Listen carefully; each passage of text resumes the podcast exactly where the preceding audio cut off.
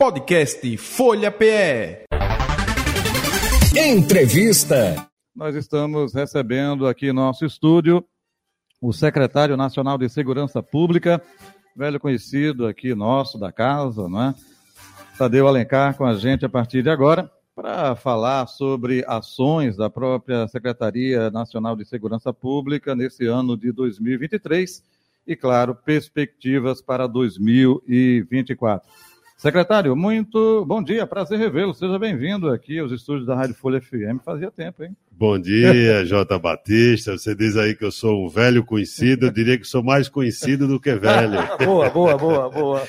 É uma alegria estar aqui nos estúdios da Rádio Folha, nesse programa de tanta audiência que é o Folha Política, onde de fato já vim tantas vezes é como secretário de Estado, como deputado federal, e agora tendo o privilégio de representar o nosso Estado no Ministério da Justiça e Segurança, no governo do presidente Lula, como secretário nacional de Segurança Pública. Sempre é, orientado por aquilo que aprendemos aqui em Pernambuco, dessa tradição insurgente, da responsabilidade pública, de saber que os cargos que a gente ocupa, a gente sempre representa um conjunto de valores que estão nessa base é, da tradição libertária do nosso Estado, com muita responsabilidade. Quem ocupa função pública de relevo deve ter consciência de que deve satisfações ao seu povo, à sociedade pernambucana e brasileira, e por isso eu venho aqui a, a visitar a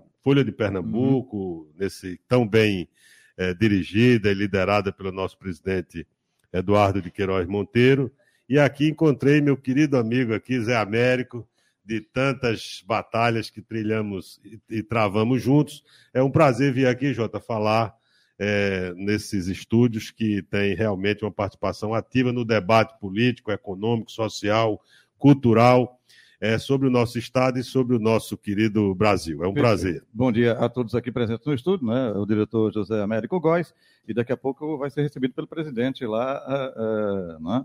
o nosso doutor Eduardo de Queiroz Monteiro, enfim, nessa visita à Folha de Pernambuco. Comigo aqui na bancada, Carlos André, repórter de política da Folha de Pernambuco. Carlos, bom dia para você também, tudo bom? Bom dia, Jota. Bom dia, ouvintes internautas. Bom dia, secretário. Bom dia, Carlos André. É um prazer aqui sentar junto com você nessa bancada da Rádio Folha. Quero apresentar aqui o nosso diretor, Felipe Sampaio, lá do, da Diretoria de Gestão da Informação sobre Segurança Pública, que divide comigo lá os tantos desafios é, no Ministério da Justiça, que tem um brilho especial, porque é comandado pelo nosso querido ministro Flávio Dino, indicado nesse momento pelo presidente para ocupar uma cadeira no Supremo Tribunal Federal. É, secretário, o que foi feito neste ano de 2023, o ano ainda, é, claro, é, de retorno do governo Lula, né? Lula 3, como foi batizado, enfim, pela terceira vez, e logo com um início tumultuado, que aconteceu em 8 de janeiro, o que efetivamente pôde eh, ser feito neste ano eh, por parte da Secretaria Nacional de Segurança Pública, hein?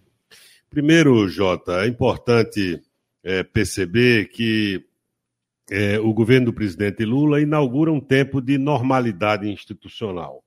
Começou naturalmente com aquele triste episódio do dia 8 de outubro, que é o coroamento de diversas tentativas é, de instalar um regime autoritário no Estado, porque o governo anterior é, não foram poucas as vezes que apostou na destruição das instituições, seja o Supremo Tribunal Federal, seja o Poder Legislativo, a institucionalidade de forma geral.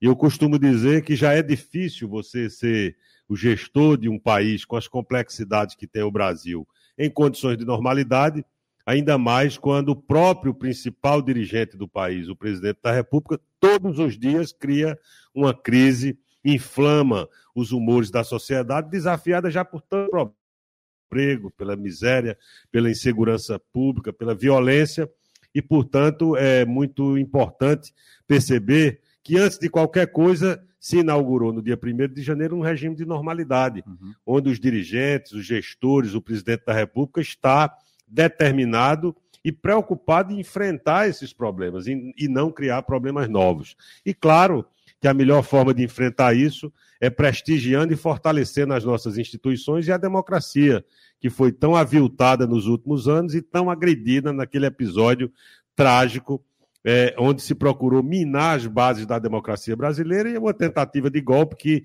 felizmente, não teve o apoio das instituições, das Forças Armadas, é, senão de desatinados que invadiram a sede dos três poderes e praticaram aquilo que obviamente, foi repudiado não só pela consciência cidadã uhum. é, do país, mas pela comunidade é, política internacional. Eu acho que é, foi muito importante que a gente pudesse ter a oportunidade de se concentrar nesses problemas. Na área de segurança, como em todas as outras áreas, havia uma absoluta fragmentação federativa.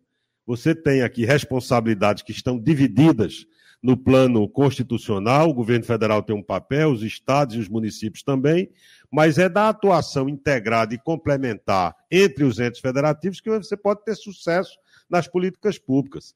É, a, a, na pandemia, a gente viu também o presidente tratar os governadores como adversários, é, litigar e abrir um contencioso diariamente contra os governadores, quando deveria haver, no momento de tragédia planetária, devia haver a união é, de todos aqueles com responsabilidades públicas. E, e a, uma das coisas que a gente encontrou foi esse ambiente de fragmentação federativa muito grave na área de segurança, porque o Brasil, é, meu caro doutor Américo, ele tem 23% da população mundial, mas responde por 20% dos homicídios do planeta. Só essa estatística dá conta do quanto é grave a situação da violência no Brasil, onde a criminalidade organizada não é mais de um estado ou de outro, mas ela se expandiu, se espalhou em todo o país. Você pegue qualquer estado da federação que você vai ter ali a atuação é, da criminalidade organizada, e é por isso que o nosso desafio é muito maior porque ao longo do, do, tempo, inclusive por uma política de flexibilização de armas, é, eles aumentaram o seu poderio bélico, de um lado, uhum. e de outro lado, a sua musculatura financeira porque é, é, é muito importante perceber que essa musculatura financeira ela se fortalece, inclusive, através de atividades econômicas legais, Carlos. Porque através do mecanismo da lavagem de dinheiro, o, o dinheiro é obtido com o tráfico de droga, tráfico de armas principalmente, através do, da lavagem de dinheiro, ele é distribuído em atividades econômicas regulares. É por isso é que é uma atividade central de uma política Nacional de Segurança Pública, o combate ao crime organizado. Essa é a prioridade do governo do presidente Lula. A gente tem que agir, claro, na relação, em relação aos crimes patrimoniais, nos pequenos delitos, nos roubos de celulares que hoje amedrontam a população brasileira e traz um clima de insegurança, mas o que estrutura efetivamente uma política de segurança é o combate ao crime organizado. E para isso precisa diretriz política que foi dada pelo presidente, seguida à risca pelo ministro Flávio Dino e sua equipe.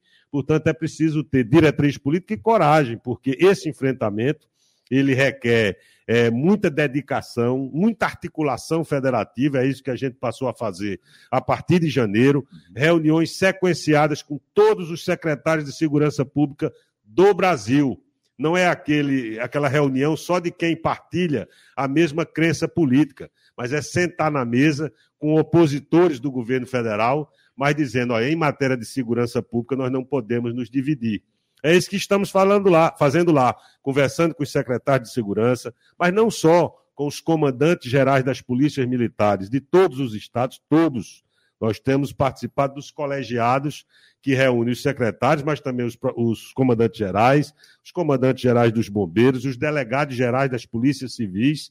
Nós já viajamos todo o Brasil, só falta o estado de Rondônia. Na semana que vem eu vou estar em Rondônia, mas já visitamos 26 estados e o ministro também visitou mais de uma vez esses estados, de modo que esse foi um a restauração do diálogo federativo, foi um primeiro movimento que fizemos e a partir daí começamos a estruturar as políticas. Lançamos é, o, esse agora em outubro o programa de enfrentamento às organizações criminosas, o Enfoque, que tem cinco eixos, e esses eixos são desafios é, que tem de médio, de curto e de longo prazo, para que a gente possa sempre, com a atuação integrada com os estados, através das polícias, das suas polícias, olhando para as regiões de fronteira, para os portos e aeroportos do Brasil, porque nós fazemos fronteira com os maiores produtores de droga do mundo.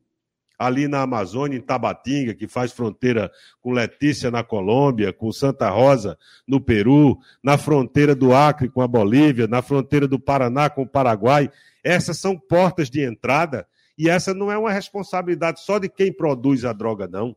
É também do Brasil, que é um país de passagem para essa droga e que sai através dos portos e do, dos aeroportos e principalmente dos portos do país.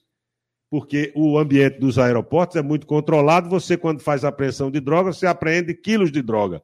Quando é nos portos, são toneladas. Recentemente teve uma apreensão grande aqui no litoral de Pernambuco, fruto de uma articulação da Polícia Federal com a Marinha do Brasil, 3,6 toneladas de cocaína que estavam saindo do país. Então, esse programa é a nossa principal é, atividade de combate ao crime organizado. Nós temos, nesse momento, já produtos desse programa, uma operação chamada uma Operação Paz, que é em 12 estados aqui da federação, gastando 150 milhões de reais para diminuir homicídio. Já temos uma alentadora perspectiva de redução até aqui, até o mês de outubro. Ontem levantamos os números de outubro, uma redução aí em torno de 5%, mas queremos evoluir em relação a novembro e dezembro, inclusive em Pernambuco, que atravessa um momento delicado.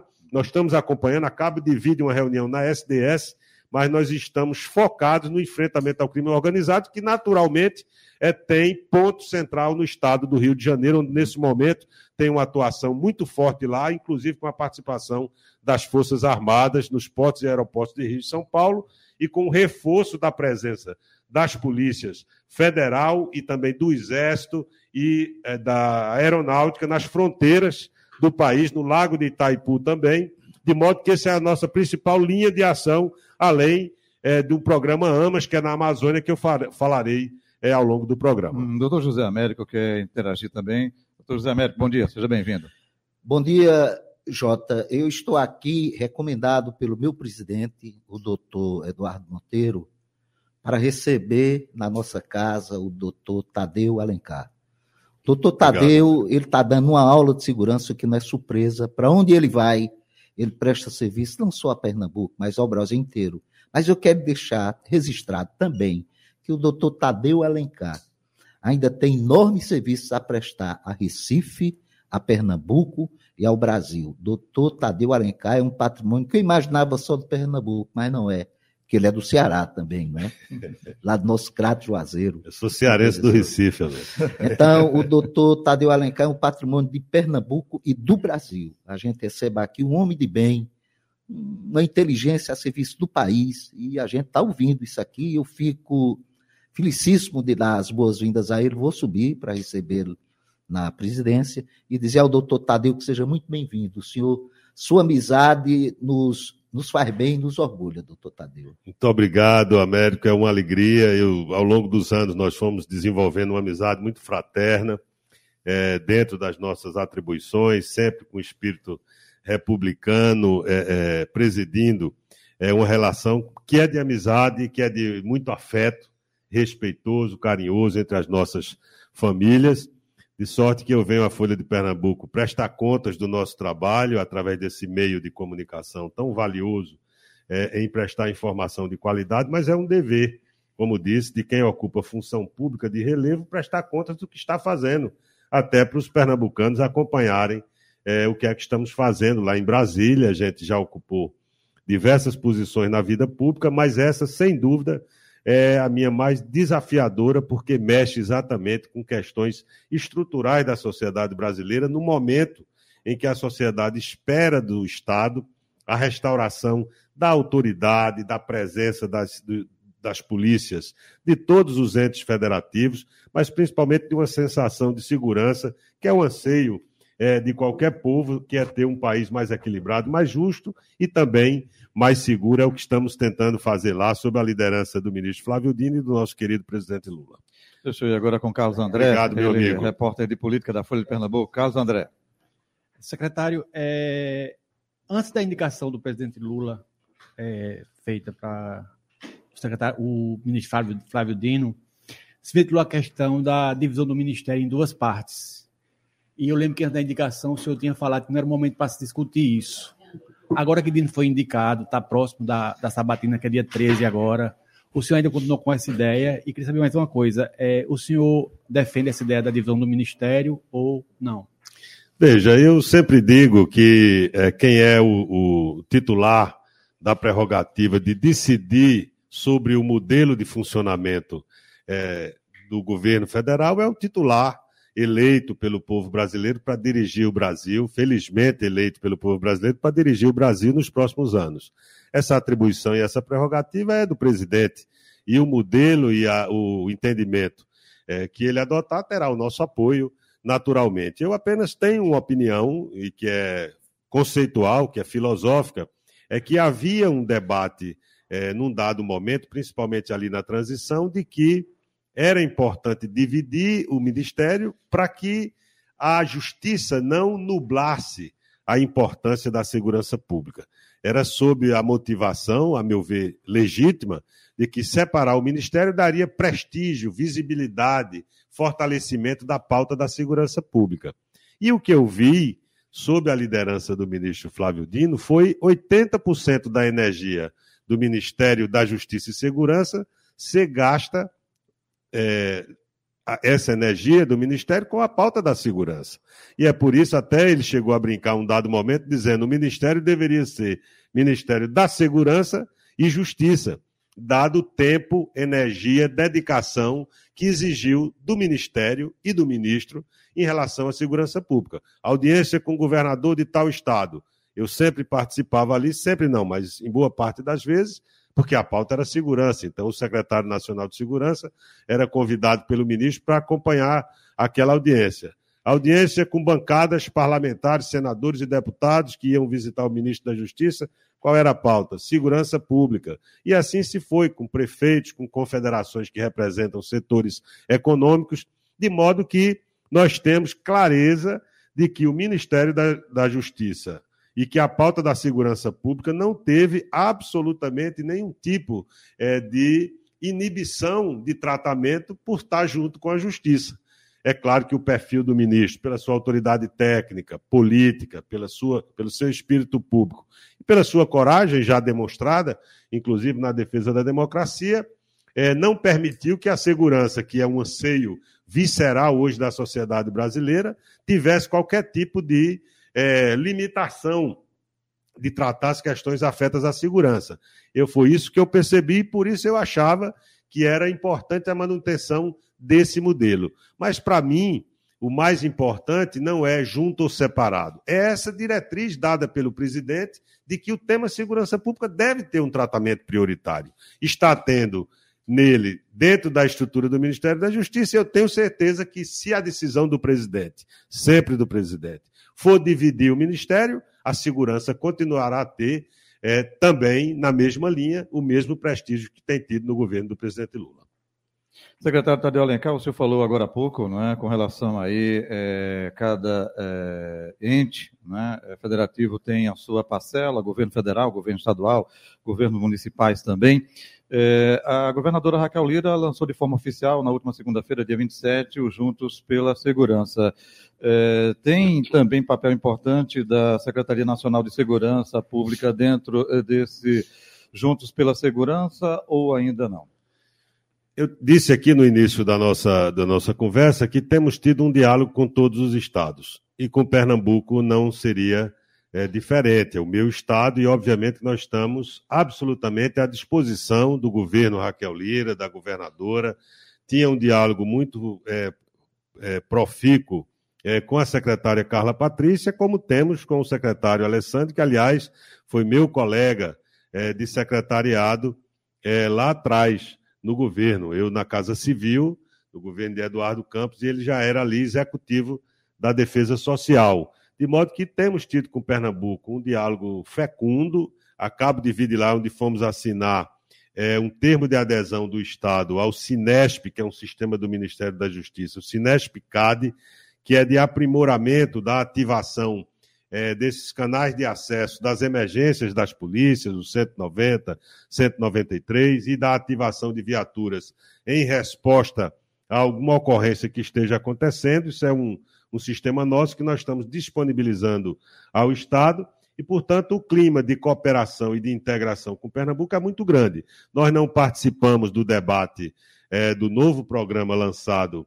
é, pela governadora, né? Ela, é, esse é um debate que foi feito é, sem a nossa participação direta, mas nós temos tido um diálogo muito próximo. A governadora já esteve diversas vezes em audiências com o ministro Flávio Dino e também com a nossa participação. E ela sabe, o secretário sabe também, de que nós estamos inteiramente à disposição de Pernambuco para ajudar no que for necessário. Se a gente tem tido com todos os estados é, uma relação republicana próxima, de parceria, de integração, com Pernambuco teremos muito mais. O que a gente puder fazer para ajudar Pernambuco, nós vamos fazer. Uhum.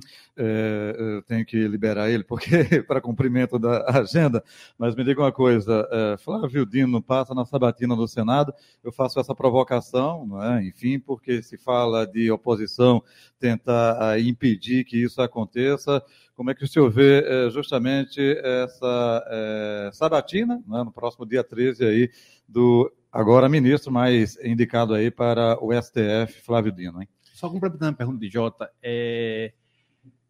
eu vi, li em algum lugar que ele já tem garantido mais da metade dos votos que ele precisa. É... ele enfrentará grandes dificuldades nessa sabatina, o senhor acredita nisso?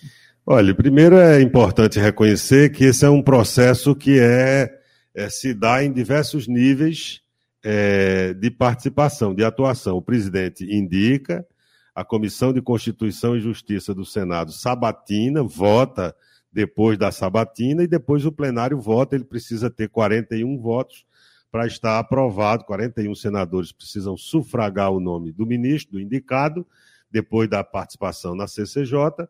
E a partir daí é que o presidente pode nomear, havendo a aprovação do Senado. Nós temos, evidentemente, muito respeito pela, por essa fase da CCJ e pelo Senado, porque é fundamental, inclusive, que a gente prestigie é, esses mecanismos de aferição da qualificação técnica, dos notórios conhecimentos jurídicos, é que se exige de alguém que vai ocupar um cargo na Suprema Corte, porque a Constituição ali diz é, a idade mínima, diz a experiência que ele precisa ter, o notório saber jurídico, e são esses elementos que precisam ser aferidos na sabatina. Não é uma sabatina que o sujeito vai perguntar qual é o time que o ministro torce, é, mas, evidentemente, que numa hora dessa nós estamos que estar preparados para responder a todos os questionamentos. E o ministro da, da Justiça, ele é alguém, quando eu digo que ele tem autoridade técnica, por quê? Foi alguém que passou no concurso de juiz federal, foi o primeiro colocado, foi presidente da Associação dos Juízes Federais do Brasil, que é uma sinalização de uma liderança classista numa categoria importante da magistratura brasileira, foi secretário nacional do Conselho Nacional, secretário-geral do Conselho Nacional de Justiça, o que significa que também é no órgão de cúpula da magistratura brasileira. Ele ocupou uma posição é, de proeminência e tem autoridade política, porque foi deputado federal, foi presidente da Embratur, foi governador de um estado do Maranhão duas vezes, executando 200 bilhões de reais em oito anos de governo e com transformações importantes na área social, na área do sistema prisional. Quem conheceu Pedrinhas antes do governo Flávio Dino e hoje conhece Pedrinhas, a governadora, inclusive, foi visitar o sistema prisional daquele estado, de modo que ele tem essa autoridade política é, ratificada pela eleição é, ao Senado Federal. Ele é senador da República, portanto, ele vai estar entre os seus colegas, entre os seus pares, e, portanto, nós temos uma boa expectativa, porque temos segurança de que ele preenche os requisitos constitucionais e que qualquer questionamento que seja feito, ele estará apto, tenho certeza que o ministro, assumindo agora essa expectativa de assumir o cargo de magistrado, ele sabe que é um papel diferente do papel de agente político e, portanto, ele, ele estará preparado, eu não tenho nenhuma dúvida disso, a responder todos os questionamentos e respondendo todos os questionamentos e, e preenchendo os requisitos constitucionais. Eu, a expectativa que nós temos é que ele seja aprovado pela maioria do Senado Federal e, claro, ele tem conversado, ele é senador, tem conversado com seus colegas, ele tem um bom trânsito também com governadores de oposição e com senadores.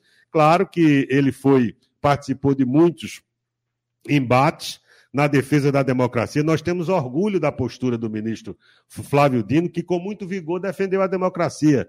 Eu não penso que a defesa da democracia que ele fez com tanta energia será um problema para a aprovação do seu nome no Senado, mas exatamente pelo respeito que temos ao Senado Federal, essa é uma tarefa que ele, até o dia 13, que é o dia que está marcada a uhum. sabatina, uhum. dia de Santa Luzia, é, nós teremos aí um diálogo também feito entre os colegas que ele, que ele tem no Senado e também com os deputados, senadores de oposição, que naturalmente, apesar de todos os embates que houve, ele tem profundo respeito mesmo pelos senadores de oposição. Secretário Tadeu Alencar, muito obrigado pela sua vinda e participação, aproveitando Feliz Natal para o senhor, familiares, colaboradores, é, extensivo também a sua equipe, doutor Felipe é, Sampaio, não é isso? Enfim, é, todos os colaboradores e um feliz 2024. Ano desafiador, mas espero que seja aí um ano de muita paz, viu?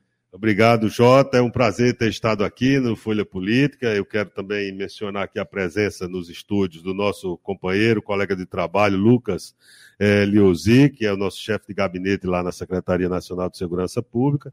Agradecer aqui o, o diálogo com é, o repórter Carlos André cumprimentar aqui os servidores aqui da, da Folha Política e desejar, através daqui é, da audiência da Folha de Pernambuco, também um Feliz Natal, um ano novo de muita prosperidade, de muita paz para todos os pernambucanos e pernambucanas. O mês de dezembro, Jota, é sempre é, um, um mês que é tingido com um colorido muito bonito, é verão aqui no, no Nordeste, e também de muita esperança de que nós possamos, o ano que vem, ter um Brasil mais justo, mais igualitário e principalmente agora dizendo respeito à nossa atribuição, muito mais seguro do que tem sido nos últimos anos. Perfeito. boa tarde. Um Obrigado. abraço, tudo de bom. Tá aí Tadeu Alencar, secretário nacional de Segurança Pública. Podcast Folha PE. Entrevista.